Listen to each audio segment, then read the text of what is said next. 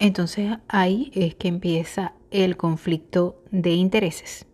Cuando hay conflictos de intereses, de verdad que la cosa no va a funcionar. No va a funcionar porque vamos a empezar a sentirnos presionados nosotros, vamos a empezar a presionar al otro. Y si es esas personas que no les gusta sentirse presionados, no, que no actúa, que no trabaja bajo presión y que tiene otros emprendimientos, porque recordemos que como se llama este podcast de ama de casa a empresaria, el ser ama de casa, el ser madre de familia, el, el ser una mujer de familia, el tener una familia sana, bonita, también es un emprendimiento.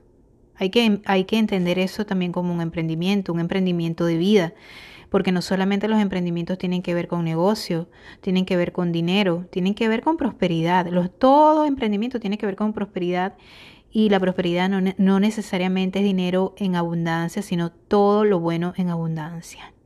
Entonces, eh, hay que ver también cómo nos desarrollamos nosotros en nuestra vida personal, cómo somos nosotros en nuestra vida personal para nosotros poder arrastrar con nosotros personas que tengan ese mismo eh, nivel de energía, esa misma, ese mismo como quien dice, esa misma vibración, con ese mismo nivel vibracional. Y vuelvo yo con lo mismo del otro episodio. Es un poco esotérico a lo mejor el tema de hoy, sí, porque todo, como siempre les digo, se trata de vibraciones.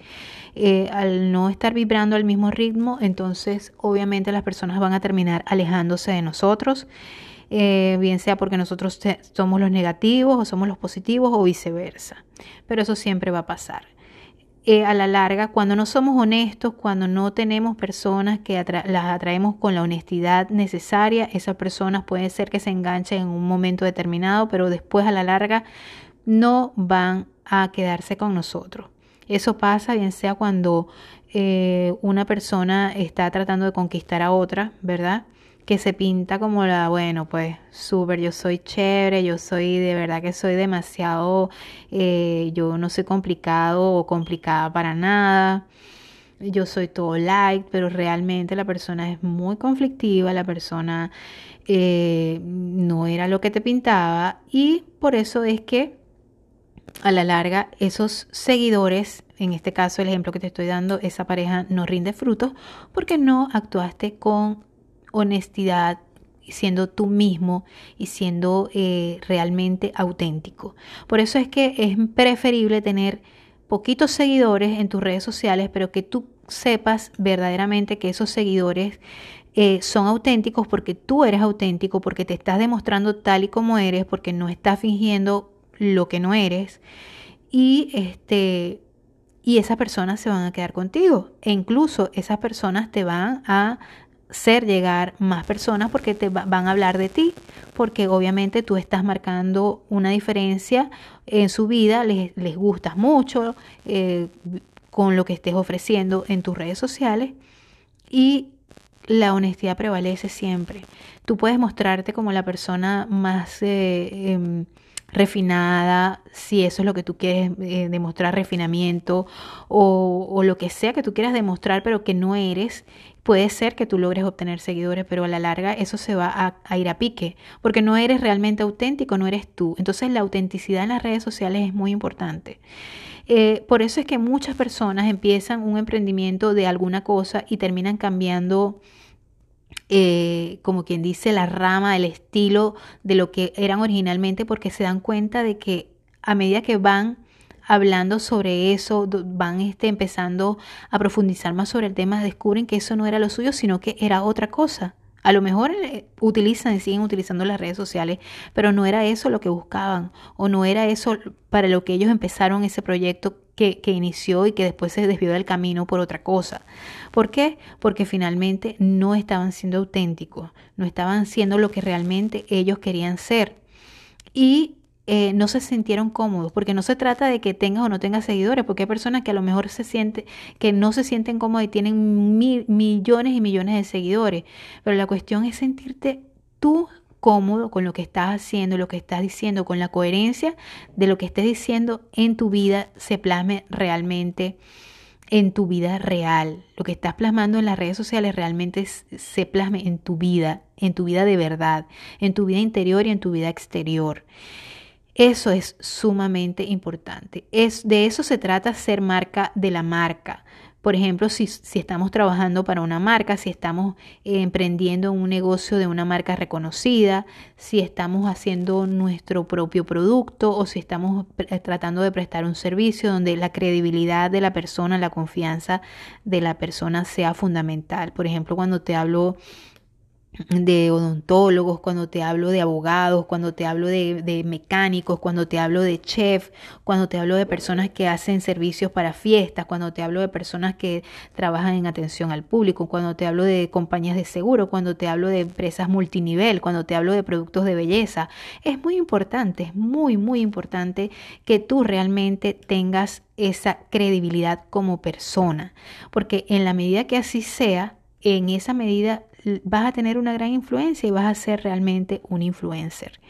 Es muy importante mostrarte honesto con tus defectos y con tus virtudes, pero que también la gente sepa que tú estás trabajando en ello y que estás tratando de aprender día a día y que le estás poniendo eh, eh, las ganas de salir adelante y que estás poniendo en práctica lo que tú dices, bien sea en tus videos, bien sea en tus podcasts, bien sea en tu Facebook, en tus pensamientos, en tu Instagram, en lo que tú trates de proyectar es muy importante.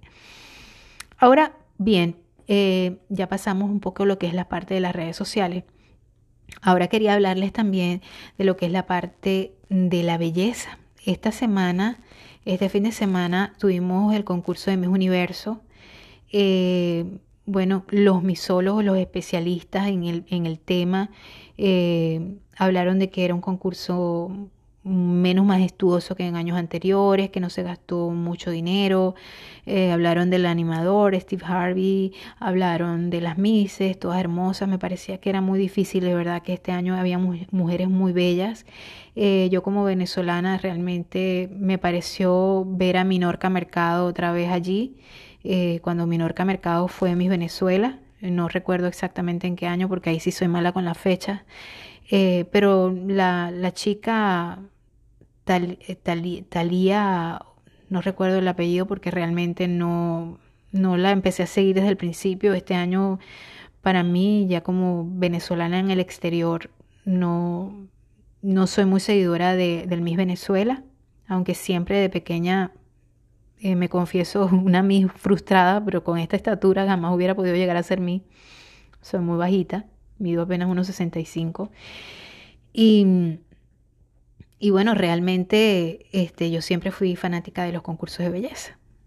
Tengo que confesarlo, es mi, mi placer culposo. A lo mejor muchas personas piensan que una persona, que una mujer inteligente no es de concurso de belleza, pero creo que esos, ese paradigma se está rompiendo especialmente en este último Miss Universo y de eso quería hablarles, especialmente porque realmente me encanta la chica que ganó Miss Suráfrica, es una chica realmente hermosa, eh, de verdad que la gente no deja de hablar del tema, muchos destructores, muchos haters que nunca, nunca terminan de, nunca, nunca van a terminar de estar porque mientras haya odio, por eso se llaman haters.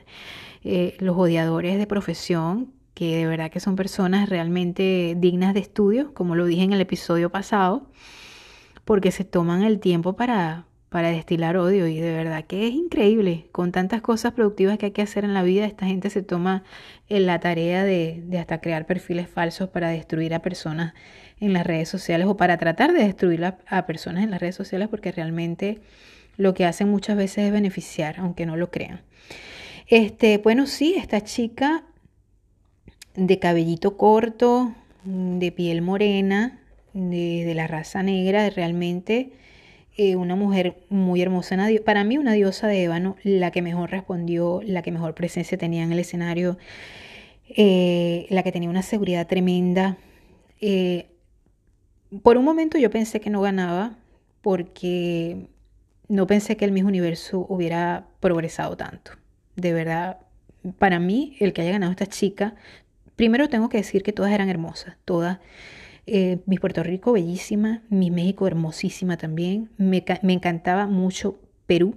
la chica de, Perú, me parecía muy hermosa también y me parecía que tenía una madurez tremenda. Me recordaba mucho a los tiempos de Astrid Carolina Herrera, cuando Astrid Carolina Herrera fue en Mis Mundo. Em, y de verdad me parecía que eran mujeres sumamente bellas. Mis Estados Unidos, una, una mujer así como, mira, empoderadísima, pero mis, mi Suráfrica para mí era la indicada para ganar. ¿Y por qué hablo de este tema en un podcast de emprendimiento? Pues porque es un tema de belleza, es un tema de mujeres, este, de, la, nueva visión que tiene la mujer en los concursos de belleza, y sobre todo el Miss Universo, que es uno de los concursos más famosos del universo, del mundo. este, y, bueno, ese es la nueva, el nuevo aspecto, ¿no? El nuevo aspecto, el, nuevo, el nuevo canon de belleza que está viendo los concursos de belleza, no solamente de la parte física, aunque tengo que resaltar que para mí, mi Sudáfrica no solamente era inteligente y humilde, sino que hermosa. A mí me parece que una mujer hermosa. La, belleza está en los ojos de quien la ve, hay personas a las que no les parecía bonita, respeto su opinión porque en un mundo tan diverso donde la diversidad tiene que ser respetada, se tiene que respetar a las personas que no les parecía bonita. A mí todas me parecían hermosas, eh, pero particularmente mm, ella me parecía muy bella, una mujer muy que yo pienso que tú la ves en la calle y, y va a llamar la atención donde quiera que se pare. Eh, eso es otra cosa que yo pienso que es muy importante a la hora de que tú, tú empieces a, querer dar un mensaje, tú tienes que ser muy coherente, ¿no?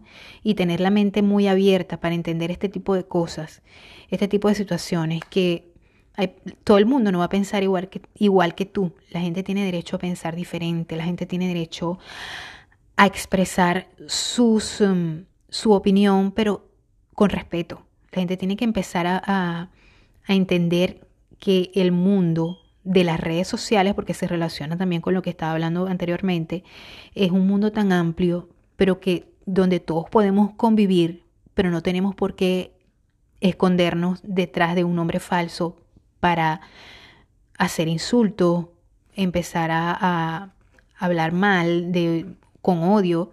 Yo entiendo que, muchas personas hagan chistes porque eh, ay, tampoco es que nos vamos a poner tan intensos y decir, ay, por favor, no, porque es que la cuestión no se trata de intensidad, la cuestión se trata de que tú tengas tu punto de vista, yo tengo el mío, perfecto, ok, te escucho, me parece interesante tu punto de vista, yo tengo el mío, ok, todos nos escuchamos, pero eso no necesariamente quiere decir que yo voy a influir en tu, en tu forma de pensar o que voy a hacerte cambiar de forma de pensar o que tú vas a hacerme daño a mí porque yo pienso de determinada manera. Entonces es importante tener la mente abierta y comprender que en este mundo hay espacio para todos, que hay cosas que no nos van a gustar, que no nos van a agradar, pero eso no necesariamente quiere decir que como no nos van a gustar, nosotros vamos a obligar a todo el mundo a vivir del modo que a nosotros nos parezca o que a nosotros nos guste. Y bueno, eso es tan eh, claro como la luz de la luna. Hoy me recordé de algo con esto, con esa frase que acabo de decir. Pero es verdad, eh, eh, o sea, es una verdad así de sencilla a ti no te gusta el aborto, no abortes. A ti no te gustan las relaciones homosexuales, no seas homosexual. Eh, a ti no te gusta el divorcio, no te divorcies. A ti no te gusta la religión católica, no seas católico. Pero a mí particularmente yo no estoy de acuerdo con muchas cosas. Sin embargo, yo no puedo evitar que las demás personas lo sean o que les guste serlo o les guste hacer lo que les guste hacer, porque es mi forma de pensar y es mi forma de ver la vida. Yo simplemente hago lo que yo considero para mí y los valores que yo quiero inculcarles a mi familia, punto, no, no me importa lo que las demás personas hagan, ni voy a criticar lo que las demás personas hagan, piensen o digan, porque es su vida. Y yo pienso que de ahí se deriva lo que es tener una mente eh, abierta ser una persona inteligente y una persona eh, que esté siempre eh, escuchando, porque uno tiene que escuchar eh, y aprender a escuchar, aprender a entender a las personas, a escuchar no para, para responder, sino para tratar de entender. En la medida que eso pase, nosotros vamos también a tener unas buenas características como líderes. Y recordemos que los líderes no son hechos para mandar, los líderes son hechos para empatizar con la gente y hacer que la gente eh, tome ejemplo de las acciones que tú tienes. Eso es todo lo que de lo que se trata de ser líder. Bueno, amigos, hasta aquí nuestro episodio número 8 de hoy. Espero que les haya gustado, espero que les haya dejado algo. Lo más importante es eso, que les haya dejado algo, que hayan pasado unas, una media hora amena por acá. Y recuerden siempre, hasta la semana que viene, espero que estén bien, espero que disfruten su fin de semana. Hasta luego, nos vemos la próxima semana.